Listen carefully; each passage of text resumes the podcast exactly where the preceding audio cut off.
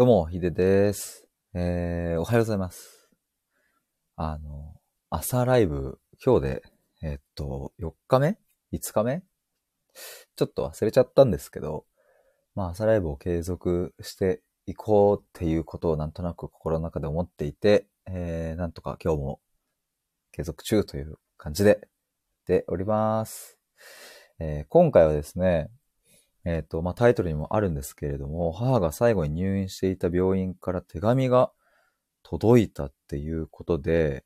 えっ、と、ちょっとそんな話を、まあ、朝からね、朝からする話なんかっていうところはありますけれども、まあでもなんかあの、昨日届いて、でこれは、あの、なんだろうな、僕、スタイフでもまあ、母の話とかもしていたので、まあ、せっかくなら聞いてほしいなと思って、ちょっと、あとアーカイブに残してね、あの、アーカイブ聞いてくださってる皆さんにも届けたいなと思って。で、えっ、と、ちょっと今お話ししております。えっ、と、改めまして、このチャンネルでは対話と考えることを大事にしている僕が日々疑問に思ったことや言葉の背景について様々な角度から探求したり深掘りしていく配信をしています。はい。ということで、早速本題なんですけれども、えーっと、まあ、去年の12月6日に亡くなったんですが、まあ、それまでの、うんと11月24日からかな ?24 日から11月30日まで、えーっと、まあ、病院内の、まあ、普通のっていうとあれなんだけど、なんか、あの、まあ、いろんな方が泊まる入院病棟に泊まっていたんですけれども、えーっと、その11月30日から、えっ、と、緩和ケア病棟っていう方に移動して、で、そこで最後1週間ぐらい過ごして、12月6日にっていう感じだったんですよ。あ、ガンちゃんおはようございます。来れた。やってますよ。いや、マジガンちゃんのあの一言でもね、あの、ちょっとね、後押しになりまして、なんとか継続しております、朝ライブ。本当に寝起きの、寝起きの瞬間に、マジで9時ぐらいに起きて、トイレだけ行って、すぐ立ち上げるっていう。ガンちゃん来ねえな、あいつ。そんなことはね、思ってない。でも、よかったです。来れた。ありがとうございます。しかもそんな時にですね、いや、こう、朝っぱらからする話じゃねえっていう話かもしれないんですけども、昨日ですね、あの、その母が最後に入院していた、その緩和ケア病棟っていうところからですね、あの、手紙が届いたんですよ。まあ、手紙っていうかその、まあ、はがきか？まあ、でもその手書きの、えっと、メッセージが入った。まあ、手紙って言っていいと思うんだけど。何言ってたっけ？で、まあそこに、こう、緩和ケア病棟に移って1週間っていうとこ行ったか。1週間ぐらい入っってたんですけども、そこから届いて、昨日。これね、いやー、すごい感動したんですけど、ちょっとこの手紙、まあ内容的に別に読んでいいと思うので、ちょっとこの何が書かれていたかっていうのを、ちょっと読みたいと思います。で、あの、途中で僕の名前、途中ででもないか。まあ、あの、ガンちゃん手紙くださるんですね。そうなんですよ。びっくりしました、僕も。ちょっとびっくりして、昨日急に来たんで。じゃあちょっと読みたいと思います。僕の本名のところは、ヒデに言い換え、言い換えます。えーこんな感じです。同年代のヒデさんがお母様に献身的に寄り添っていたのが印象的です。えー息子たちが心優しく何も心配することはないと話していたお母様を鮮明に覚えています。12月6日のお母様のお誕生日は私にとっても忘れられない大切な日になりました。お母様が旅立たれた悲しみを癒すにはまだお時間がかかると思いますが、ご自愛ください。という。で、最後に、まあ、あの、その、えっ、と、方のお名前が入っているんですけれども、まあ、あの、病、あ、そう、この方はですね、その、僕の母の、うん、病室の一応責任者みたいな感じの人だったので、まあ、この方が一応代表で手紙をくださったんですが、でも、うんと、まあ、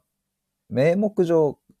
うんと、責任者であって、基本的にはもう本当にいろんな方が関わってくださって、うん、もう毎日毎日、こうね、いろいろ点滴変えたりとか、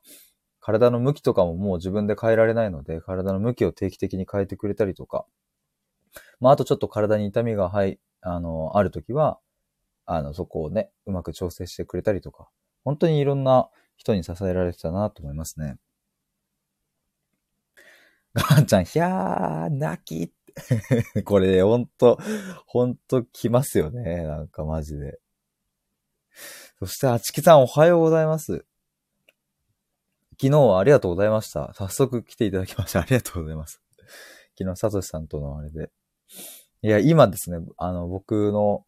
ちょっと母、まあ母がですね、昨年、えっ、と、癌で亡くなったんですが、そこの病院の、うんと、看護師さんから、ちょっとお手紙が届きまして、それをちょっと読んでいたんですよ。いや、これね、あの、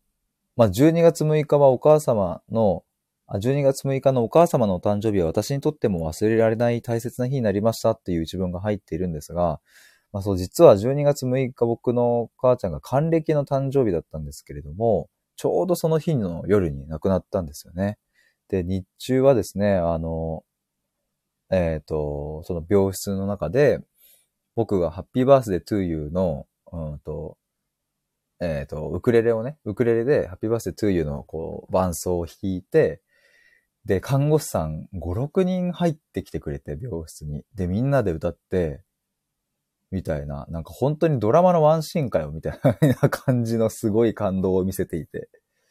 いや、あの時、本当に良かったな。いや、なんかこれどういう流れだったかというと、まあ、僕がいつも通り12月6日の朝ね、これもう毎日お見舞いに行って行ってたんですけど、朝行った時に、ちょっとこのね、担当の看護師さんから、ちょっといいですかって言われて、病室の外に呼ばれて、あ、なんかありましたっていうふうに言ったら、いや、あの、実は、あの、今日ね、お母様誕生日って、あの、私たちも聞いていたので、ちょっと、あの、プレゼントって言ったらあれなんですけど、みんなで手紙をね、あの、寄せ書きを書いたんですって、ちょっとこれを渡したくてっていう風に、あの、病室の外でね、僕その、見せられたんですよ、寄せ書きを。看護師さんたち何人だろうまあ、6人、7人とか全員のね、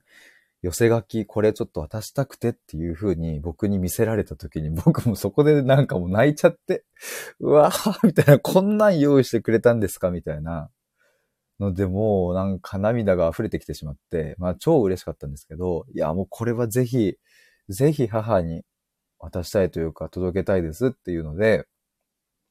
じゃあまあせっかくなら、みんなでハッピーバースデー歌ってほしいですっていうふうに僕からもお願いして、わかりましたって感じで。じゃあまあちょっと、えっ、ー、と、時間ね、あの、私たちも、その他の患者さんもいらっしゃるので、ちょっと何時にって確定できないんですけど、多分お昼の過ぎぐらいにみんなで時間合わせられると思うんでっていうことで、時間を合わせてくれて、その時間になったらこうみんなでバーンって入ってきてくれて、で、ハッピーバースデー歌ったんですよ。で、ハッピーバースデー歌い、歌ってさ、そんで、あの、これも寄せ書きですっていうので、まあ母のですね、顔の近くにこう持っていったら、うわーっていう顔をして母がすごい喜んでて、もうその時には結構もう言葉も話せないし、体の向きも変えられないし、もう目線も多分、えっ、ー、と、まあ亡くなる直前だったので、目線ももうこう動かせないみたいな、ほんとぼーっとするみたいな感じだったんですけど、それを持ってった時のね、口がわーって開いて、もう一気にパーって表情が華やかになって、いやー、還暦だ、私、みたいな感じの表情をしていたのが本当に印象的で、だからもう僕としてもその看護師さんたちに最後にそういうふうに、まあ、サプライズをしてくれたっていうのは、もうめちゃくちゃ印象的だったんですよね。だってその他の患者さんも、あの、いつ何があるかわかんないっていう状況なので、その看護師さんたちが5、6人抜けて、その一つの病室に来るってなかなか大変なことなんですよ。でもそれが、をやってくれたっていうのは、おそらくその裏で、もし別の患者さんに何かあった時にすぐ駆けつけられるような体制をきっと整えてくださったんだろうなって思って、まあそういうのも想像すると本当に、本当に、あの、ぐっとくるんですけれども。えー、あちきさんお母様本当に嬉しかったでしょうね。いや、本当に嬉しかったと思います。マジでもう顔というか表情がね、もう、うん、言葉は喋れなかったけど、本当に表情がね、ガンちゃんなんてこったって なんか命の現場ってすごいな、こういう。いや、本当にすごい。だから僕、ちょっといつかね、この病棟の人たちにもう一度会いに行っていろいろお話ししたいなと思うんですよ。やっぱさ、いくらさ、血が繋がってないとはいえ、やっぱこう、割とね、こう毎週のように、うん、どなたか亡くなったりとか、うん、するような現場だったりもするんでね。で、下手したら、下手したらって言い方あれか、うん、そのタイミングによっては、うん、同じ日に二人とかっていうこともなくはないっていうふうにおっしゃってたんですよね。僕はちょっと話したときに。まあ、そういう現場に、こう、そもそもなんでいるのかみたいな、そういう話とかもね、やっぱ僕は気になっちゃうからね、どういう動機で入ってきたのかみたいなね。まあ、きっとその人たちにもいろんなこう思いとか、うん、経験とかあるんだろうなと思うと、そういうのもぜひ聞いてみたいなとかって思ったりして。あちきさん、涙ちょちょぎれまくってるんですけど、朝っぱらから話すっていう。いや、本当にね、ちょっと夜ぐらいがいいのかなと思ってたけどさ、いや、でも、昨日のね、夜届いてこの手紙が、ちょっと早速話したいなと思って。いや、でね、これ何が嬉しいかって、この手紙を、その、まあ、亡くなった直後にね、送るのは割とでき、まあできるっていうかなんだろうな。それも嬉しいんだけど、亡くなった直後に、こう送るっていうのは割と想像つくじゃないですか。病院としてみたいな。でももう、あ、待って、今日月命日じゃん。そういえば、4月6日。あ、だからか。そういうことか。あ、なのかなちょっとわかんない。ごめんなさい。すいません。一人で勝手に盛り上げて。あの、まあ、何が嬉しいかって、この4ヶ月経った時だからっていう。だって、その4ヶ月間、まあ4ヶ月間ずっとじゃないと思うけど、その4ヶ月経った今でも、こうなんか思い出してくれてて、それを手紙で送ってくれたわけじゃないですか。亡くなった直後だったら、ね、その、カルテとかさ、パッと見たら住所もわかるし、まあ、すぐパッパってこう手配して、えっ、ー、と、ポストに投函みたいな感じで、まあ一応一連のその業務の一個として、まあ、あの、やっちゃえばね、別にこう、送るっていうことはそんなにこう手間暇かかんなかったりすると思うんですけれども、やっぱこの4ヶ月経って、改めてね、この僕んちの住所をきっとカルテのとこから見てくれて、えっ、ー、と、わざわざメッセージをこう手書きで書いてくださって、みたいな、それが嬉しいですね。しかも4ヶ月後っていうまた絶妙なタイミングで。うん、やっぱりその直後とかだとね、あのー、いろいろ他にも、うん、親戚だったり友達だったりっていう風なとこから、こう、花が届いたりとか、まあもするし、まあそもそもねっていう、うん、ちょっとまだ心の中もね、こう、わちゃわちゃしてる感じだから、そういうところも組んでくださって、この4ヶ月後の、しかもちょうどこの月命日のぐらいのタイミングで、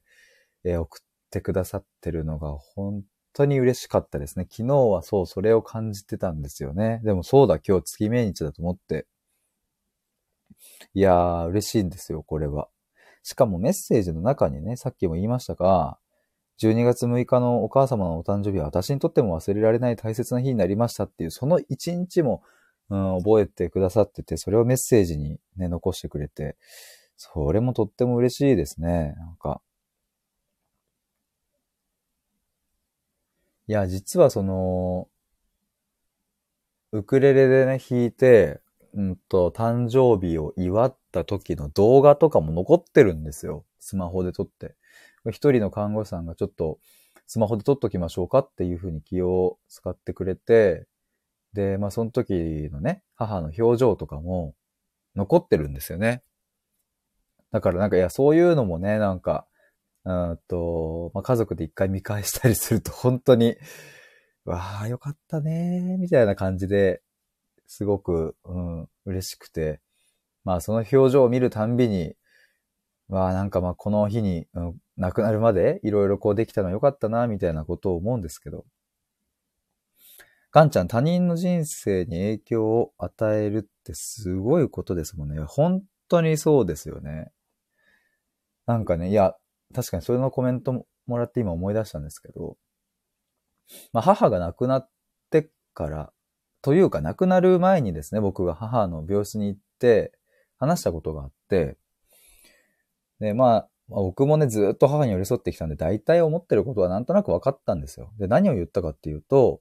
その今までお世話になった、まあ、あの、他にも病院いろいろ行ってたんでね、他にもお世話になった病院とか、例えば家の近くでね、あの、おじいちゃんがやっているちょっとしたカフェとかによく行ってたんですけど、そういうところとか、うんと、いろいろね、あの、お礼をしたいとこあるでしょっていうのを 言って、あの、そういうところを僕がね、行ってこようかって、っていうふうに病室で言、提案したことがあるんですよ。そしたら母もその瞬間にもう頷きながら号泣、もう泣いちゃってて、そうそう、それずっと気になってたのっていう。だからじゃあそれは任せてくれって言って、あの、僕がね、全部そこに、あの、まあ、母が好きだった小川県っていうレーズンサンドが有名な、レーズンサンドを、あの、持っていくっていうことでね、僕は全部回るから、そこはもう安心してくれっていうふうに言って、えー、っと、病院とね、カフェと、あと美容室か。美容、地元の美容室とか、あとどこ行ったっけな ?5、6個回ったんですよね。あとあれだわ。えー、っと、ジュース屋さん。あの、コールドプレスっていうちょっと特殊な製法を使ったジュース屋さんがあって、で、まあ母が本当に最後になるにつれて、ちょっと味覚がダメだったりとか、まあ、あとそもそもこう、便通も良くないみたいな感じだったんですけど、そこのジュースを飲むとね、すごくいい感じだったので、えっ、ー、と、お気に入りのジュース屋さんとかがあって、で、そこの店員さんとか、まあ、いろいろね、5、6個回ったんですよね。こう、車で回ったりとか、まあ、電車で行ったりとか、まあ、何日かに分けて、その、小川県のレーズンサンドを、まあ、僕と、まあ、あと時に、えー、時々弟と一緒にそれを持って行って、で、まあ、母が亡くなりましたっていう報告と、まあでも本当に助けられましたっていう、ありがとうございますっていうので、まあいろいろこう回ってったんですけど、そのたんびにね、いや、お母さんはっていう話を まあしてくれて、まあ確かにね、その、まあ建前上みたいなとこもあんのかもわかんないけど、でもね、そういうのも感じなかったっていうか、本当に心から、いや、お母さんは、これこれこうでこうでこういう話をしてくれてさ、っていう、本当に素敵なお母さんだったよねっていうのを、まあその亡くなった後に、そういう挨拶をしに行った時に、いろんな人からいろんな角度のお話を聞いて、うわぁ、なんか母もそういう側面があったんだみたいなことをね、いろいろ感じていたんですけど、まあその中でとある、うんと病院の、うん、またこのお手紙もらったところとは全く違うところのね、病院の、うん、看護師さんから、言われたのが、もうまさにでも、このガンちゃんの他人の人生に影響を与えるみたいなところだったなと思うんですけど、いやー、本当にお母様とね、出会えて私は良かったって看護師さんが言ってくれて、お母様と出会ってから、えっ、ー、と、実はこんな本も読んだりとかして、えっ、ー、と、まあ、お母さんがね、勧めてくれた本とかを読んだりして、すごく気づかされることが多かったし、やっぱりその、えっ、ー、と、私もお母様みたいに生きたい。そしてその最後の亡くなる時、あ、亡くなる時の話もその方にしたんですけど、まあそういう話とかを聞くと、まあ私もそういうふうに亡くなりたいって思う。それぐらい私にとっては大切な出会いで、毎週毎週会えるのがすごく楽しみで、本当にたくさん学ばせていただきましたっていうことを、まあその人も涙ながらに、えっ、と、僕と弟に言ってくれて、本当に嬉しくて、それが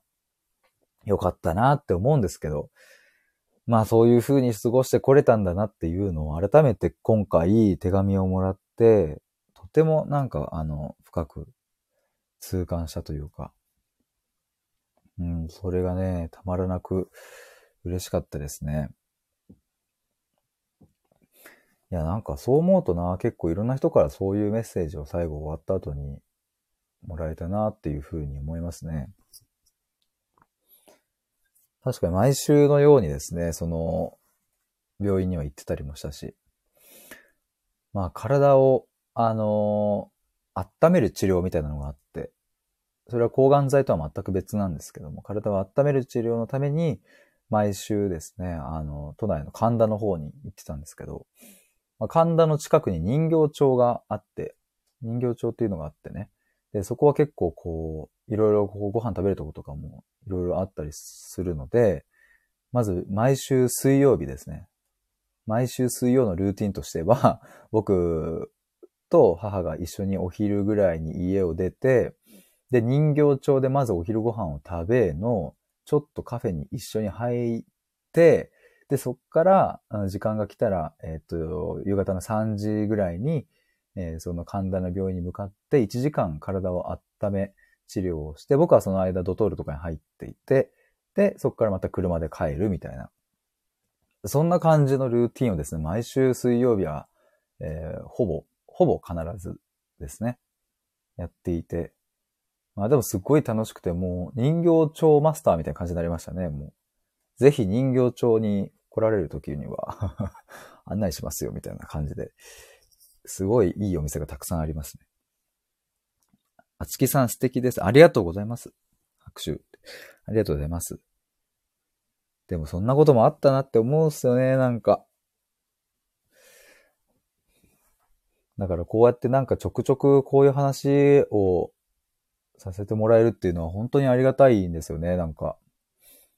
だからまあ、マジで改めてスタイフ、スタイフありがとうだし、なんか、本当に今聞いてくださってる皆さんありがとうございます。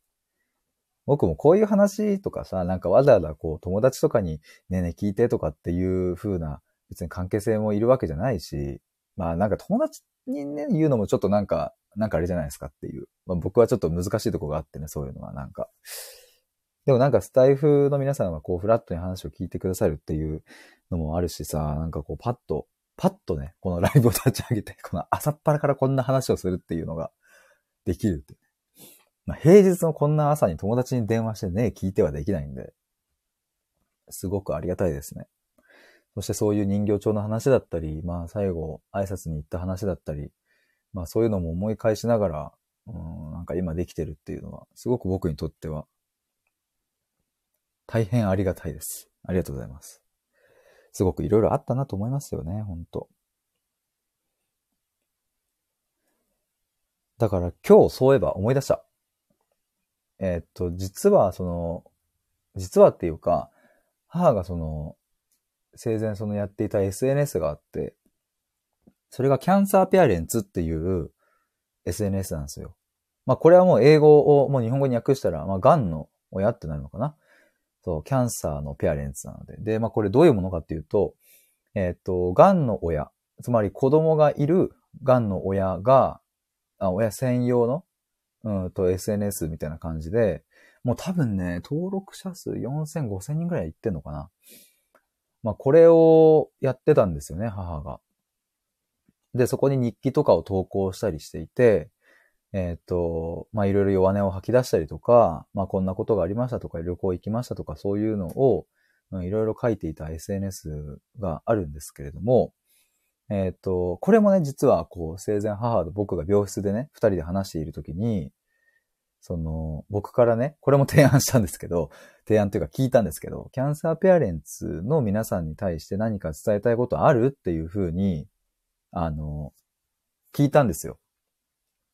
まあ、きっとね、母のことなんで、うんと、まあ、キャンサーペアレンツの方にオフラインでね、直接会ったりしたこともあるくらい、まあ、それぐらい関係性の濃い人たちもいたのでね。まあ、きっと感謝の言葉とか、あの、伝えたいだろうなと思って、母にそういうふうに聞いたら、あの、うん、伝えたいことあるっていうふうに言ってて、でももう病室ではね、自分で日記とかをもう書けないし、えっ、ー、と、まあ、そもそももう、スマホも触れないっていう状態だったから、じゃあ、今からね、私がそのメッセージ言うからっていうので、僕はその時にね、あの、スマホで録音しながら、もうメモも取ってみたいな感じで、聞いていた文章があるんですよ。で、実はその文章をですね、もうすでに先月の月命日の段階で、えー、と、もう文章に起こして、で、僕がそのキャンサーペアレンツのね、母のアカウントに、えー、っと、ログイン ID とパスワードをもう控えていたので、そこに入って、で、日記を作成して、あとは投稿を押すっていうところまでもうやってたんですよ、実は。3月6日の時点で。でもなんかその投稿ボタンが押せなくて、なんかこの文章でいいのかなとか、うん、今でいいのかなとかっていうのが、なんかね、すごくこう、ちょっともやっとして、うん、今日じゃないからやめとこうと思って、まあそれをこう、やめたんですよね。でも、やっぱりま、うん、それは届けたいから、いつかは投稿しようと思ってたんですけど、でもこの4月6日がちょうどいいかなと思って、それも投稿しようと思ってたんですけどね。だから今日、今日それをちょっとこの後、もう少しちょっともう一回見返してやりたいなと思っています。これちょっと読んでみようかな。なんか読んで、今ここで読んで、ちょっとその自分で読みながら、まあこの文章でいいのかなとかって思いながら、し、伝えたいな。ちょっと読みますね。なんかもう朝っぱらからこんなマジですいません。まあちょっとこう読め、読めるとこをちょっとピックアップしてちょっと読んでみたいと思います。えー、っと、はじめまして。あ、これは僕がそのキャンサーペアレンツの皆さんに向けて書いている日記なので、まあ、はじめましてという入り口ですね。はじめまして、えー、っと、次男です。今日の日記では母から預かっているメッセージをキャンサーペアレンツの皆様にお伝えしようと思います。えー、はじめにお伝えしますと、えー、母は昨年の12月6日に最後を迎えました。ちょうど今日で3ヶ月が経ったのですが、あ、これはそっか、先月書いたから、あれだね、書き直さないと。ちょうど今日で4ヶ月が経ったのですが、母が残してくれたものの温かさを日々じんわりと感じています。えー、そして今家族はみんなそれぞれの道で新たな日々を過ごしています。えっ、ー、と、母は昨年の11月の終わりから入院することになり、12月から眼検有明の緩和ケア病棟に移ったのですが、最後を迎えるまでの間、とても穏やかで、あんまり苦しむこともなく過ごしていました。なので家族もお見舞いに行った時には、母とたくさんの話をゆったりとすることができましたし、焦ることなく寄り添っていられたなと思います。えー、緩和ケア病棟に移ってから、母はだんだんとぼんやりしていくようになり、眠っている時間も少しずつ多くなっていきました。そんな中で僕は母とこんな会話をしました。母が亡くなる5日前のことです。えー、僕が、えー、キャンサーペアレンツの皆さんに何か伝えたいメッセージはある？と、えー、そうすると母が、うん、ある。これから話すことをみんなに伝えて。えそれから母はベッドの上でゆっくりと時々涙を流しながら自分の心にある思いをぽつりぽつりと話し始めました。僕は母の言葉をスマホで録音しながら必死にメモしていました。えー、僕はその言葉をなかなか見れずにいましたが、えー、ゆっくり、今日、ゆっくりと、今日っていうのは先月の段階ですね。今日ゆっくりと見返しながら文字にまとめることができました。これから母がキャンサーペアレンツを皆様に向けて話したことを、えー、ほとんどそのままお伝えしたいと思います。で、こっからはですね、えー、っと、母が、えー、キャンサーペアレンツの皆さんに向けて、えっと、実際に声で言った言葉ですね。言った言葉を僕が文字起こしして、えー、それをこう文章にまとめたっていう、そんな文章ですね。あ、スタンド FM 公式パートナー、北くすおさんおはようございます。これ以前も確かウクレレの配信で、なんかあの、お話しした覚えがあります。ありがとうございます。こっからですね、えっ、と、母が残した言葉をちょっと読みたいと思います。えー、キャンサーペアレンツのみんなへ、えー、今伝えたいことは、感謝とありがとうと、今私は幸せです。っていうことです。これはキャンサーペアレンツのみんなにも家族にも伝えたかったから今話せてよかった。本当は自分で、え、キャンサーペアレンツの日記残したかったんだけど、それはできないので今次男に頼んでいます。入院する前にネットでいろいろ調べていたら、ヨーロッパの人たちは12月24日のクリスマスに向けて12月1日から順番にお菓子を1個ずつ食べたりするということを知りました。ちなみにこれは、あの、アドベントカレンダーっていう風に呼んだりするみたいなので、ぜひ調べてもらうと、えー、わかると思います。えー、ただ私はクリスマスっていうより、自分が年を越せるように、2022年を迎えられるように、元旦を起点にしよう、えー、目標にして楽しもうと思って、えー、とあるお菓子ボックスを買ってみたりもしていました。えっ、ー、と、これはですね、あの、ごめんなさい、えっ、と、家にね、あったんですけど、24個の引き出しがあって、それをですね、12月1日からこう順番に引いて、1個ずつ食べて、で、クリスマス当日を迎えましょうみたいな感じのがあるんですけど、母はこれを1月1日を起点にして、そこから逆算して、24日前ですね。からスタートしようと思っていたみたいです。はい、続きます 今はこうして入院することになってしまったから、それを楽しむことができなくて残念です。だけど、それよりも私は今とても安心しているので怖くはないです。え、理由としては、え、もう家族みんな大丈夫だって思えているし、キャンサーペアレンツのみんなに出会えたからです。キャンサーペアレンツのみんながいてくれたことが、やっぱりとても大きかった。癌になってしまって苦しいことはいっぱいあって、良かったわけではないんだけど、本当に幸せだったなって思っているよ。だから私は、頑張ってってみんなに言いたいわけじゃないんだけど、そういうふうに思えることもあるんだなって思ってもらえれば嬉しいです。私はなんでこうやって思えたのかというと、一番は息子たち3人を見ていて、あ、僕、えっ、ー、と、3兄弟の僕が真ん中で、えー、上と下にいます、えー。一番は息子たち3人を見ていて、本当に安心していられるから。おこがましいけど、それをずっと心配していた。成長できるかなやっていけるかな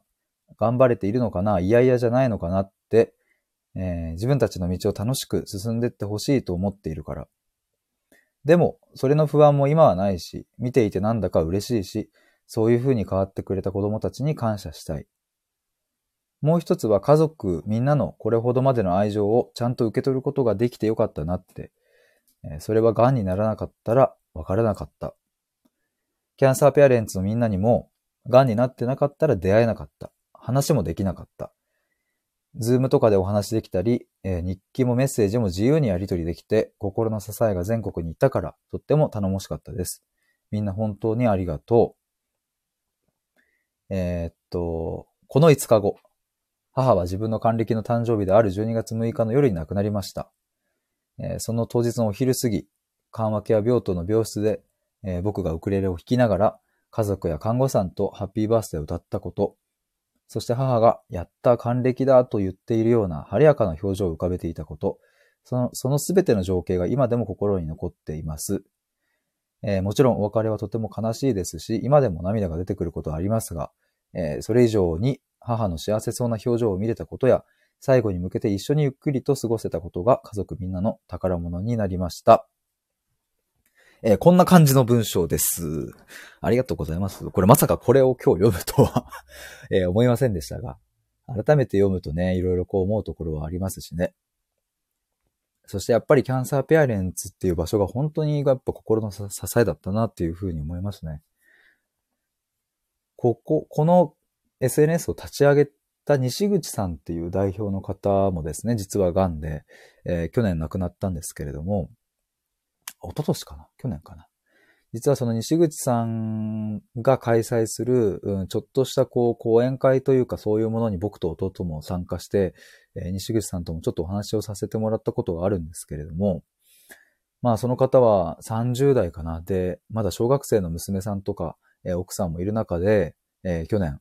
うんと亡くなったんですけれども、本当にそういう方がね、こういう場所を作ってくれたから、だから僕の母も同じ膵臓癌の人たちとたくさん繋がってね。で、最後には、あの、病室にね、あの、還暦おめでとうっていう飾り付けとかを、そのキャンサーペアレンツの方が作ってくれたのを持ってきてくれたりとか、あとはこれ本当に感動したのは、えっと、もちろんこれ SNS なので全国に、うんと、つながりがあるんですけれども、全国の本当につながってる、まあ、膵臓癌のこう、集まりみたいなのをね、そのキャンサーペアレンツの中でこうグループラインとか作っていたので、で、その人たちの全員の似顔絵をですね、えっと、ど、どこだっけな、えー、九州か四国だったかなそっちの西の方に住んでいるとある方が、その膵臓癌チームのみんなの似顔絵を描いて、で、僕の母の似顔絵を、その、寄せ書きの中心にドンって大きく書いて、還暦おめでとうっていうめちゃくちゃ綺麗な、超うまい絵をですね、えっ、ー、と、書いてくれたのをわざわざ東京まで郵送で送ってくれて、そしてそれを受け取ったのもキャンサーペアレンツの東京に住んでらっしゃる方で、で、その方が、えっ、ー、と、お仕事にも関わらずそれをね、抜け出して、届けてくれたんですよ。でね、これ本当は12月6日の還暦の誕生日のその前後で、キャンサーペアレンツのまあオフ会と称してね、実はそこでサプライズで僕の母に還暦おめでとうやってくれるはずだったんですって。なんか、ちょうどその付近で、あの、お食事しようよみたいなことを言っててね。で、実は僕もそこに呼ばれてて、あの、ヒデさんも来てって言われてたんで、あ、行きます行きますみたいな感じで、こう、言ってたんですけど、実はそれは母の還暦の誕生日会だったっていう。でも、入院したのが11月の24日で、しかももう緩和ケア病棟にも入っちゃったから、おそらくもう退院はできないし、うん、そのまんま亡くなるだろうっていうことが分かったので、そこでね、こう、膵臓がんチームの皆さんがすごく連携してくれて、なんとか、なんとかお母さんにこれを届けるぞ。本当は誕生日パーティーの時にサプライズで、えっと、渡そうと思っていた色紙だけど、これを亡くなるまでに絶対に見せたいっていうその思いで、えっと、そのバトンを繋いでくれて、で、東京にいる人がですね、それをこう、色紙を受け取って、飾り付けも全部まとめて、えっと、入院するっていう時にもうすっ飛んで朝来てくれて、仕事も投げ出してね。で、ギリギリそれをもらえたんで、えっと、母に最後見せられて、っていう流れだったんですよ。本当にありがたいなって思いますね。だからそういうつながりを、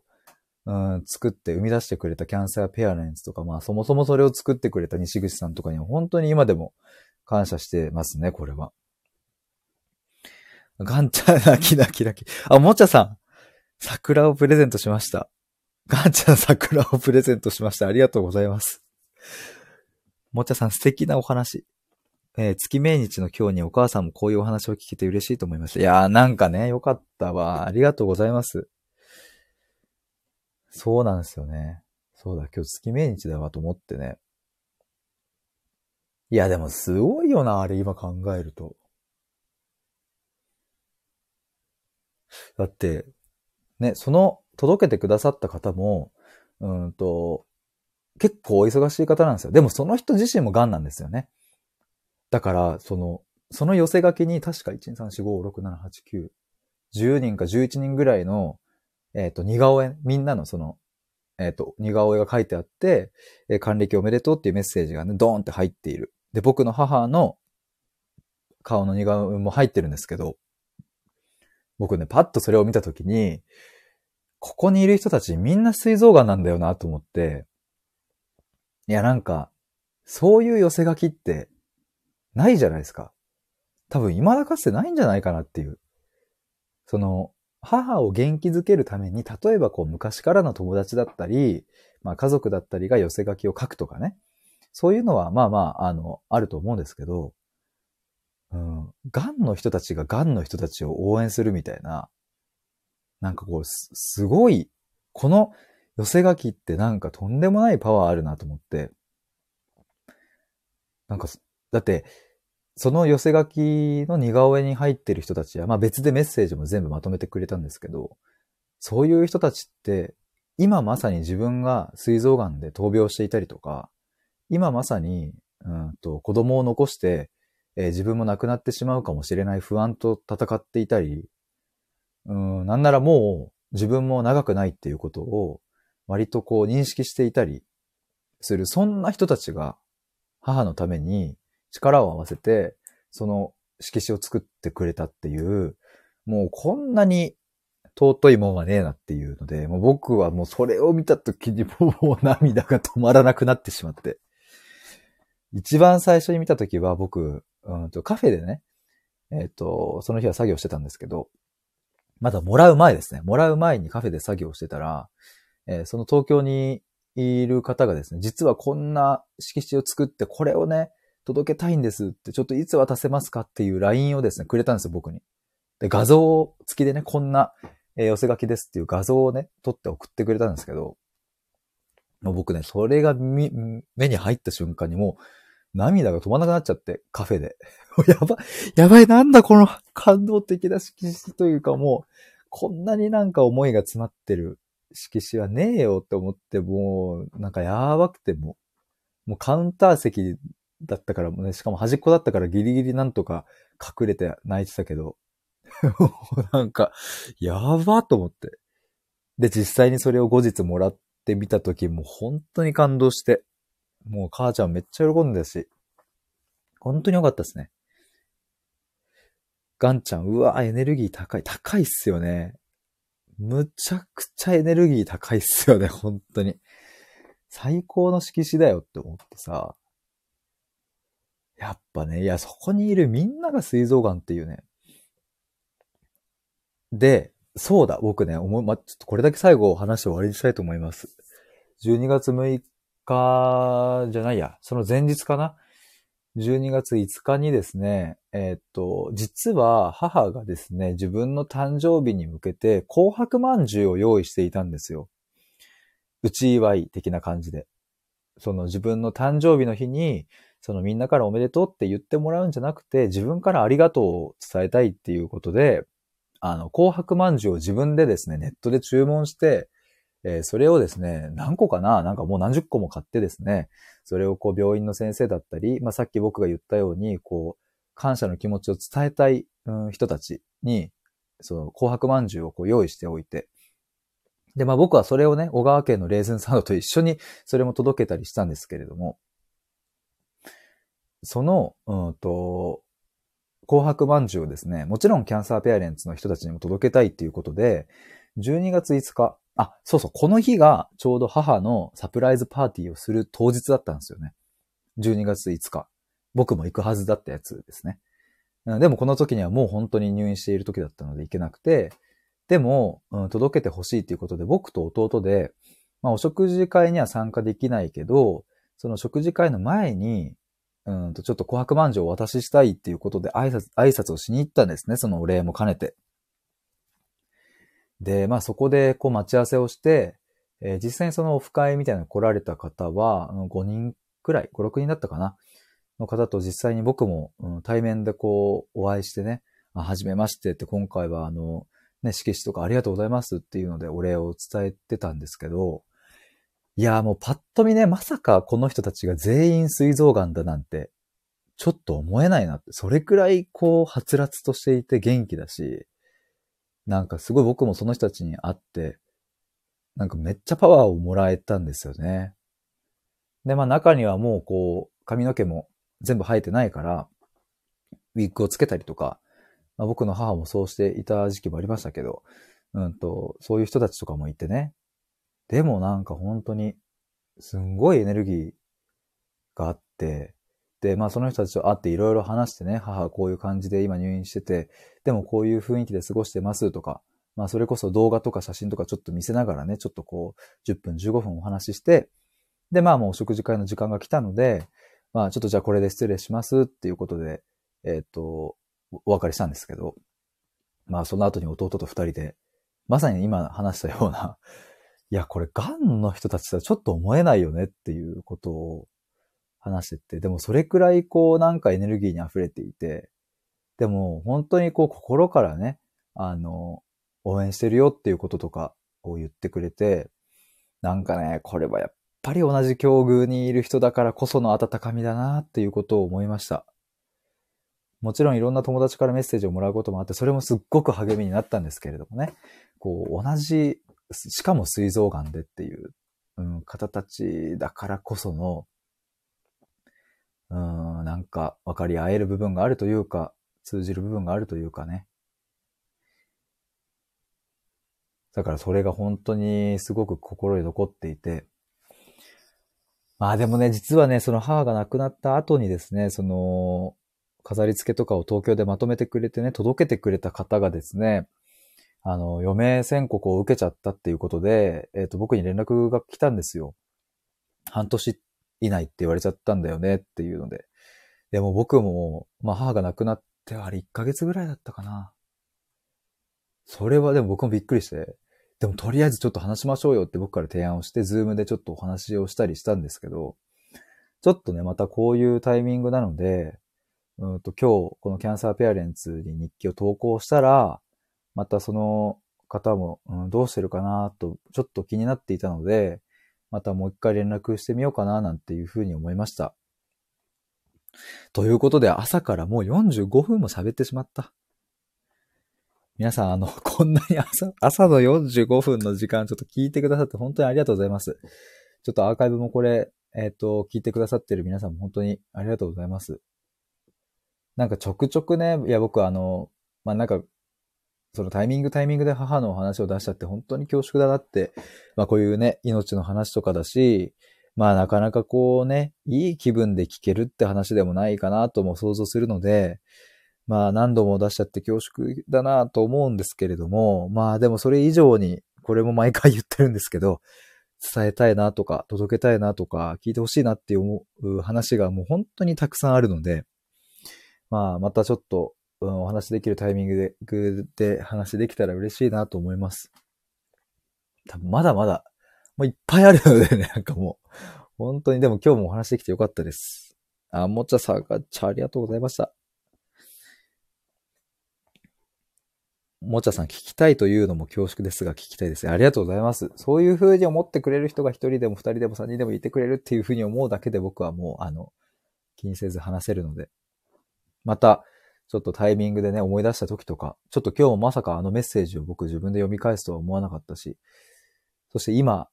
した話とかもするとは思っていなかったですけれども、まあそうやってちょっと引き出されながらいろいろ皆さんにお伝えできたらいいなと思います。そして今日はですね、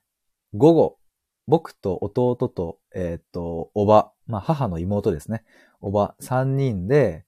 えー実は母が生前行きたいと言っていたカフェがあってですね、一回そこに、うんと、僕がね、亡く、えー亡くなじゃない、入院する3日ぐらい前にですね、僕と母とおばでですね、そこに行ったところもあまりの大混雑に諦めたっていうカフェがあって、